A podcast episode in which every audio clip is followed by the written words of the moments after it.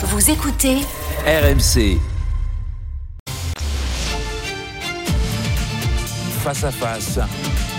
Neila Latrousse. Bientôt 8h33 sur euh, BFM TV euh, et RMC, mon invité ce matin, le président du Sénat, Gérard Larcher. Bonjour Gérard Larcher. Bonjour.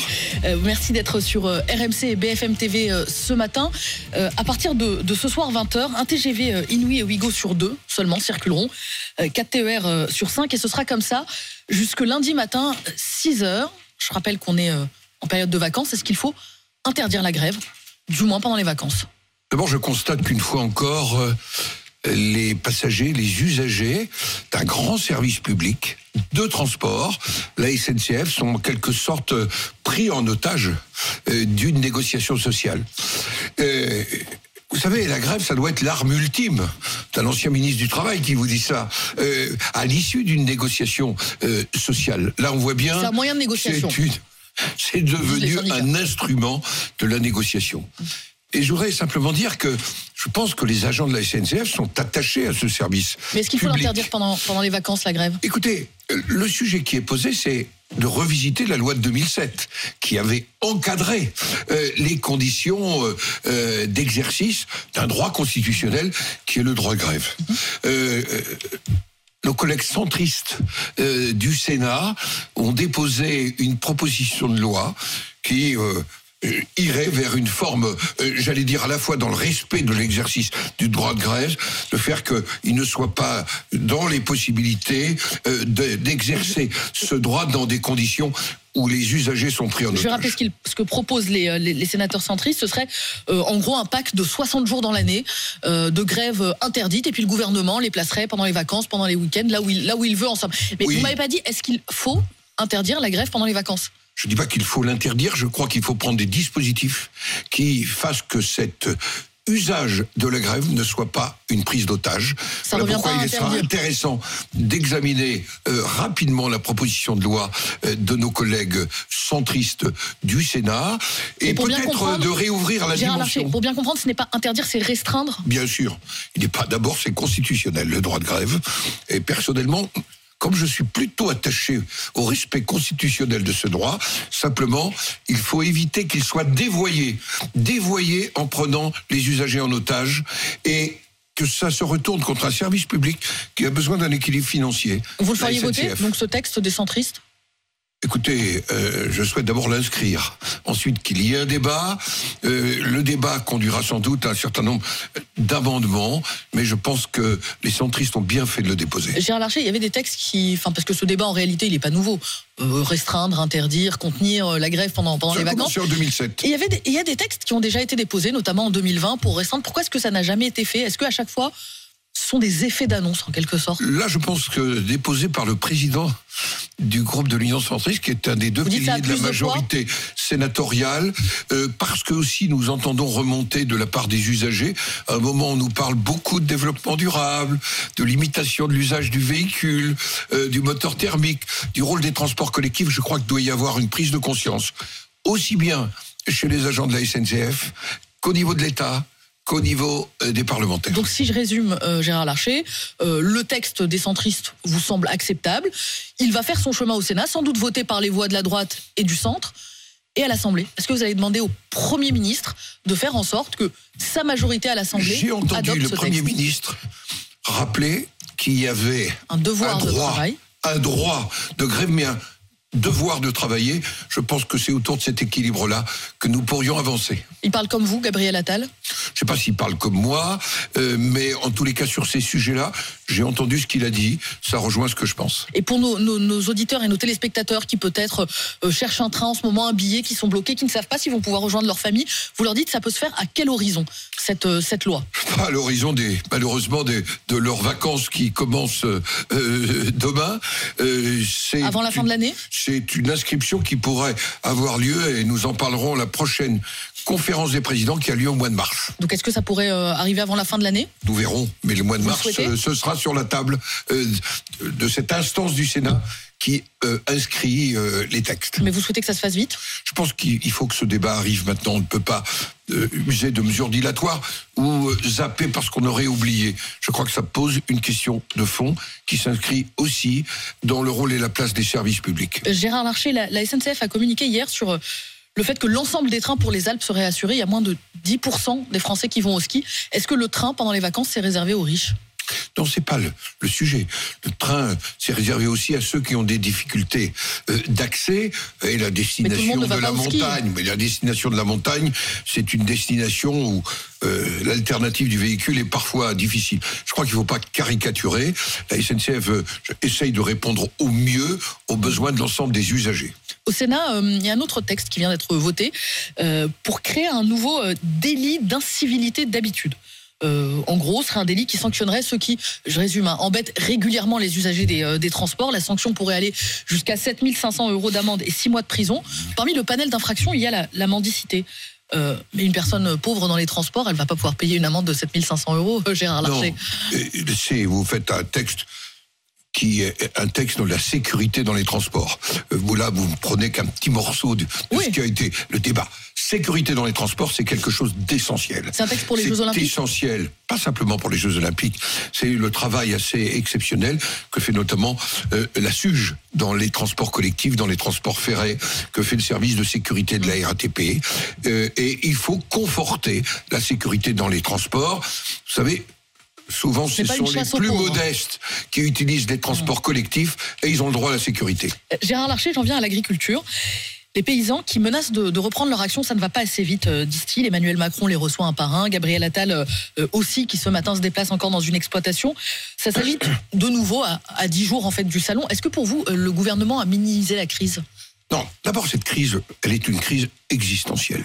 Elle est Ouais. une crise existentielle. Les agriculteurs se posent la question quelle est leur place aujourd'hui dans la nation Qu'ils doivent nourrir, ils doivent assurer nos paysages et faire vivre une partie du territoire et la ruralité. Et pour eux, le sentiment qu'ils ne seraient pas traités à la même aune que les autres agriculteurs européens, par exemple, est insupportable. Nous avons des pertes de compétitivité. Euh, les Françaises et les Français les plus modestes, puisque vous les évoquez ce matin, sont ceux qui, par exemple, consomment euh, la moitié euh, des poulets proviennent de pays qui n'ont pas les Notamment mêmes normes, les mêmes règles que le. Est-ce que le Europe. gouvernement a pris la mesure de la crise? Est-ce qu'Emmanuel Macron a pris la mesure de la crise? Avoir brièvement échangé hier avec le Premier ministre, euh, a bien mesuré Qu'est-ce que vous lui avez les attentes des agriculteurs. Je vais répéter ce que je lui avais dit. Il faut recréer un pacte de confiance avec les agriculteurs. Il faut simplifier et en même temps avoir une grande loi d'orientation agricole qui ne traite pas que de la transmission des entreprises, mais de la compétitivité de ce qu'on appelle la ferme France et de permettre d'avoir des revenus euh, aux agriculteurs qui, vous le savez, travaillent beaucoup plus que 35 heures. Gérard Larcher, je rappelle pour nos auditeurs que vous connaissez bien ce monde paysan. Vous êtes sénateur des Yvelines, vous êtes aussi vétérinaire de, profession. Euh, François Bayrou euh, avait dénoncé une déconnexion, en quelque sorte, entre le pouvoir central, Paris, et le reste des Français, les, les territoires. Est-ce que dans cette crise agricole, il y a de cela aussi? Il y a une forme de défiance des territoires vers Paris? Écoutez, il y a longtemps que je dis qu'il y a une forme de fracture territoriale. Le président de la République, lui, il regarde du haut vers le bas. Moi, personnellement, je regarde euh, des territoires, de la mosaïque des territoires vers le haut. Je crois qu'il faut qu'on soit attentif. J'ai souvent dénoncé une France qui se sentait à côté. C'est pas simplement la France rurale, c'est parfois aussi une partie de la France urbaine. Mais la France rurale, euh, la ruralité, les agriculteurs ont depuis trop longtemps le sentiment d'être à côté et de ne pas être entendus. Je crois que cette crise est l'occasion de les entendre. Je souhaite que le gouvernement tienne les engagements qu'il a pris et, le rendez-vous, ce sera pas simplement le salon de l'agriculture. Le rendez-vous, ce sera dans les mois qui viennent. Est-ce qu'on redonne de la compétitivité? Est-ce que nous votons un texte? Le Sénat a préparé un texte. Il est prêt, le Sénat. Bah alors, Depuis ça des mois, Pourquoi ça Eh, du parce que nous l'avons voté, mais encore faut-il que le gouvernement euh, aujourd'hui le transmette à l'Assemblée nationale. C'est le gouvernement qui fait traîner les choses Eh ben, En tous les cas, le précédent gouvernement n'avait pas pris la mesure de la crise agricole. Au nouveau Premier ministre de le faire. Euh, Gérard Larcher, euh, les sénateurs se sont vus pointer du doigt récemment pour cette augmentation de 700 euros euh, mensuels de l'avance de frais de mandat. Donc en gros, c'est 700 euros qui ne sont pas du salaire supplémentaire, mais ça leur sert à assumer, prendre en charge les frais afférents à leur, mandat parlementaire. Les députés, eux, se sont aj- ajoutés 300 euros supplémentaires. Est-ce que vous participez de la déconnexion quand on voit ces augmentations, ces chiffres, et que les Français, en parallèle, voient que sur leur fiche de paye, eh ben, ça ne bouge pas de la même façon Écoutez, l'inflation, 16,3%. Nous avons ajusté parce que nous ne l'avions pas. Elle touche tous les Français, l'inflation. Oui. Ben oui, mais elle touche pas aussi, 700 euros elle de touche aussi les frais liés au mandat.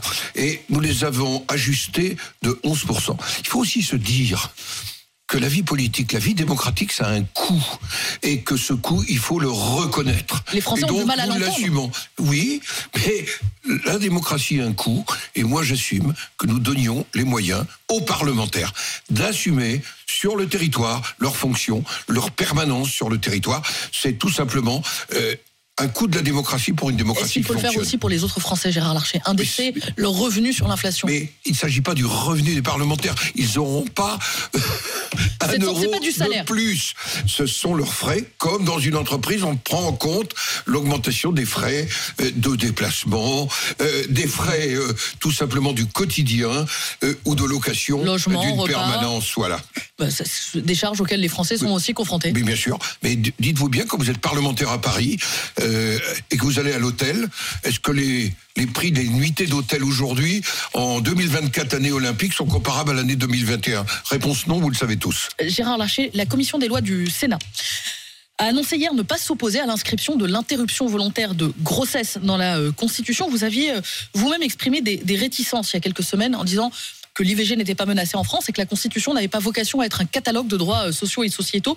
Vous êtes toujours sur la même ligne? Écoutez, d'abord, c'est pas un débat pour ou contre l'IVG. Je suis son depuis inscription dans la toujours- Constitution. Depuis toujours, quelqu'un qui considère que l'IVG, c'est une procédure indispensable, que c'est un droit euh, donné aux femmes euh, depuis la loi Veil, et je le défends. Mais Je défends d'ailleurs au point de l'inscrire dans la l'accès à Constitution. l'IVG dans des conditions qui soient dignes. Vous savez, on a fermé en 10 ans 130 centres euh, euh, euh, où on pouvait interrompre sa grossesse. Et nous avons des situations dans des départements où il n'y a plus de gynécologue, où il n'y a pas un accès, j'allais dire, digne Donc à est-ce que vous dites que l'inscrire dans la Constitution, je ça ne sais, pas Je sais, je suis à contre-courant, mais mon rôle de président du Sénat, c'était de dire que la Constitution, c'est pas un catalogue de droits sociaux Mais ça et l'est. sociétaux Gérard Larcher. au moment où l'IVG n'est pas menacée. Gérard mais Larcher. écoutez, Regarde, je je, vous prends un exemple, Gérard Larcher. Hier euh, était euh, rendu un hommage à euh, Robert Badinter, Oui. initiateur de l'abolition de la peine Oui. de mort. La peine de mort, avancée sociale et sociétale, inscrite dans la Constitution. C'est autre chose. C'est un sujet pilier de société, fondamental. Et d'ailleurs, Robert Badinter avait dit le droit de donner la mort à autrui ne peut pas exister dans une démocratie. Mais je sais que je suis à contre-courant. J'ai rappelé ça. Laissons le débat se dérouler à la commission des lois. Euh, je prendrai acte euh, du vote des sénateurs. Vous ne voterez Mais pas mon contre. rôle, mon rôle, c'est de rappeler que la Constitution n'est pas une espèce de catalogue de droits sociaux et sociétaux, ce qui ne veut pas dire que je ne considère pas l'IVG comme une liberté fondamentale. Est-ce que vous avez été maladroit dans l'expression? Je prends l'exemple de Sophie Marceau, par exemple, qui n'est pas euh, connue pour être euh, une militante d'extrême gauche. Elle dit que votre position est rétrograde. Écoutez, je ne pense pas que ma position soit rétrograde. Elle aurait pu être jugée rétrograde, et enfin, c'est une liberté de conscience si j'avais dit que j'étais hostile à l'IVG. Bien au contraire. Moi, je suis pour cet équilibre qu'a voulu la loi Veil. La liberté de la femme et aussi protection des droits de l'enfant à naître. Mais surtout, c'est l'accès des femmes dans des conditions dignes à l'IVG. Je peux vous dire qu'il y a beaucoup de départements où cet accès n'est pas assuré. Euh, Gérard Larcher, euh, on touche à la Constitution d'une main tremblante. C'est la position traditionnelle de, de la droite. Il y a une deuxième pas de la droite, de Montesquieu. La Constitution, Que vous ça n'est pas un outil de communication. Est-ce que quand euh, Gérald Darmanin propose de supprimer le droit du sol et de réformer la Constitution pour le faire en ce qui concerne le cas de Mayotte, le cas très précis de, de l'archipel, est-ce que euh, c'est un outil de communication? Non, Mayotte est dans une situation épouvantable. Donc vous dites faisons-le. Mayotte est dans une situation épouvantable. Mayotte 78, moins de 50 000 habitants. Plus de 320 000 aujourd'hui. 50% de la population accueillie à Mayotte est étrangère. 95% en situation irrégulière. Il y a des problèmes d'eau, d'accès à l'école, d'insécurité. Nous avons le devoir de protéger nos compatriotes. Et la fin du droit de du sol règle tous ces problèmes, Non, ça ne règle pas tout. Mais c'est un signal extrêmement fort. Il faudra aussi bien d'autres choses. C'est donc un débat que nous avions déjà eu sur la loi immigration intégration, puisque nous avions augmenté le délai euh, euh, à une année. Le Conseil constitutionnel, pour des raisons de forme, a retoqué cette disposition. C'est un débat que nous devons avoir, mais ça ne résoudra pas tout. Mais ce débat, il est nécessaire et nous l'aurons au Sénat. Pourquoi Mayotte et pas euh, le reste de la France? Sondage non. Elab, je vous cite notre Oui. dernier sondage Elab pour BFM TV. Un Français sur deux souhaite que la fin du droit du sol soit élargie à la métropole. Est-ce que vous faites partie de ce Français sur deux? Écoutez, d'abord, nous l'avions posé aussi pour la Guyane, pardonnez-moi, à la frontière du Suriname. Nous oui, l'avions posé aussi pour Saint-Martin. Et, et c'est donc un sujet. Donc, il ne faut pas se limiter dans le débat que nous aurons seulement à Mayotte. Moi, sur le fond, je suis quelqu'un qui est pour le droit du sol. Euh, Parce que ça constitue notre histoire, la manière dont nous avons été construits. Mais la réalité euh, des phénomènes migratoires aujourd'hui en Europe et dans le monde euh, nous doivent nous amener à nous réinterroger et le débat sur Mayotte sera l'occasion de se réinterroger sur, euh, j'allais dire, les conditions de l'exercice du droit du sol et du droit du sol. S'interroger, mais est-ce que vous, Gérard Larcher, vous êtes pour l'abrogation du droit du sol Non, je ne suis pas. Je viens de vous dire que dites, par faut nature, j'étais plutôt pour. Ah oui, mais s'interroger, ça ne veut pas dire vous donner la réponse ce matin. Mais le sujet de Mayotte, pour lequel je suis favorable, comme pour le Guyane, comme pour euh, Saint-Martin, nécessite qu'on s'interroge au-delà de ces trois euh, collectivités euh, d'outre-mer. Gérard Larcher, euh, qui a dit Je ne peux pas être favorable à un référendum d'initiative partagée sur la question migratoire. Constitutionnellement, c'est impossible. Oui, C'est vous. oui, c'est moi. Votre parti le propose. Non, il propose un référendum d'initiative partagée sur la question des prestations sociales et non pas sur l'immigration liée à la C'est politique pas ce que dit le président de votre parti, C'est Eric Ciotti. Il dit c'est un référendum sur l'immigration. Eh bien, ça n'en est pas le cas. C'est un référendum sur les prestations sociales liées et que nous avions proposé dans le texte immigration, intégration. Euh, par exemple, euh, ce- euh, le RSA, euh, l'accès euh, à un certain nombre de prestations non contributives. Euh, c'est aussi l'approche que qu'on peut avoir d'un certain nombre de dispositions. C'est un sujet qui relève du référendum d'initiative partagée. Est-ce que là aussi, c'est une astuce de communication Je vous cite de nouveau. Non. Sachant qu'aucun référendum d'initiative partagée, aucun, n'a été organisé depuis que le droit existe. Aucun. Puisqu'on parlait de constitution, c'est dans la constitution. Oui, mais aucun n'a été fait politiquement, de fait. Oui, Les- ben, nous verrons. Il faut que 185 parlementaires le signent, euh, qu'ensuite le constitu- Près de 5 Conseil de- constitutionnel voit bien que ça relève de l'article 11, parce que là, il s'agit de questions sociales. Et derrière cela, il faudra un peu plus de 4 300 000 euh, Français euh, le signent. Donc ça se fera? Écoutez, on verra. Euh, Gérard. Larcher, est-ce que le Sénat, que vous présidez, devient une zone de non-droit? Je vous pose la question parce que les affaires s'empilent sur votre bureau. Euh, on a entendu parler de perquisitions euh, ces derniers temps au Palais du Luxembourg. L'histoire qui défraie la chronique depuis quelques jours, c'est celle de cette vidéo intime. Alors, je résume en quelques mots. Un sénateur, une assistante médicale, des rapports filmés, une vidéo qui sert de moyen de chantage pour cette assistante, notamment pour augmenter son salaire, et un médecin, donc le supérieur de cette dame, qui alerte sur l'existence de cette sextape et sur le chantage et qui est licencié, licenciement effectif à compter d'aujourd'hui. J'ai résumé la version du médecin. Est-ce que c'est la vôtre? Non, faut pas tout mélanger. Le médecin euh, a n'a pas respecté le contrat de travail qui était le sien, d'exercer de manière unique euh, au Sénat, au cabinet médical. Il s'est arrogé la possibilité de travailler euh, dans un autre lieu. Il est donc licencié pour non-respect de son contrat de travail. Le Sénat n'a pas les voulu autorités étouffer l'affaire en le licenciant. non, bien sûr que non. Euh, les, et euh, les autorités du Sénat ont été pleinement dans une décision qui est applicable pour non-respect d'un contrat de travail. Et puis un deuxième sujet. Et cette vidéo, elle existe. Il y a un deuxième sujet euh, qui est euh, cette vidéo. J'en ai été informé il y a quelques semaines. Il n'y a, pas eu de chantage. J'ai jamais vu cette vidéo. Ce que je sais, c'est que ça relève de la vie euh, privée et devant euh, j'allais dire, ce mélange des genres, il m'a semblé important euh, de saisir le procureur de la République au titre de l'article 40 pour qu'on y voit clair. Euh, il y avait aussi l'histoire, euh, il y a à peine trois mois, d'un autre sénateur qui lui est accusé par une députée, le sénateur Joël Guerriot, d'avoir essayé de la droguer pour abuser d'elle. Euh, les écologistes dans, votre, dans, dans- dans votre institution disent, en fait, tout cela relève d'un problème d'opacité, de manque de transparence au Sénat. Pas. Puisque j'ai C'est pour ça que je vous posais la question, est-ce que c'est une zone de non-droit? que- Puisque laissons la justice faire sur le dossier de ce sénateur son œuvre. Euh, Il est toujours sénateur, Nous avons hein. pris les décisions qui étaient euh, dans notre possibilité. Vous savez qu'on ne peut pas euh, démettre un sénateur. Seule la justice et le Conseil constitutionnel ensuite peuvent le faire, mais nous avons pris les dispositions euh, pour que, par exemple, euh, il ne soit plus euh, euh, porteur d'un rapport dans la commission qui est la sienne. J'ai demandé à la procureure de la République de me tenir informé. Gérard Larcher, 8h53 sur RMC BFM TV. Merci d'être venu à ce micro ce matin. Je retiens que limiter le droit de grève pendant les vacances, vous y êtes favorable. Vous dis qu'il faut regarder la proposition de loi qui arrive au Sénat. Oui, il faut la Bonne regarder. journée à vous. Bonne journée à tous. Merci.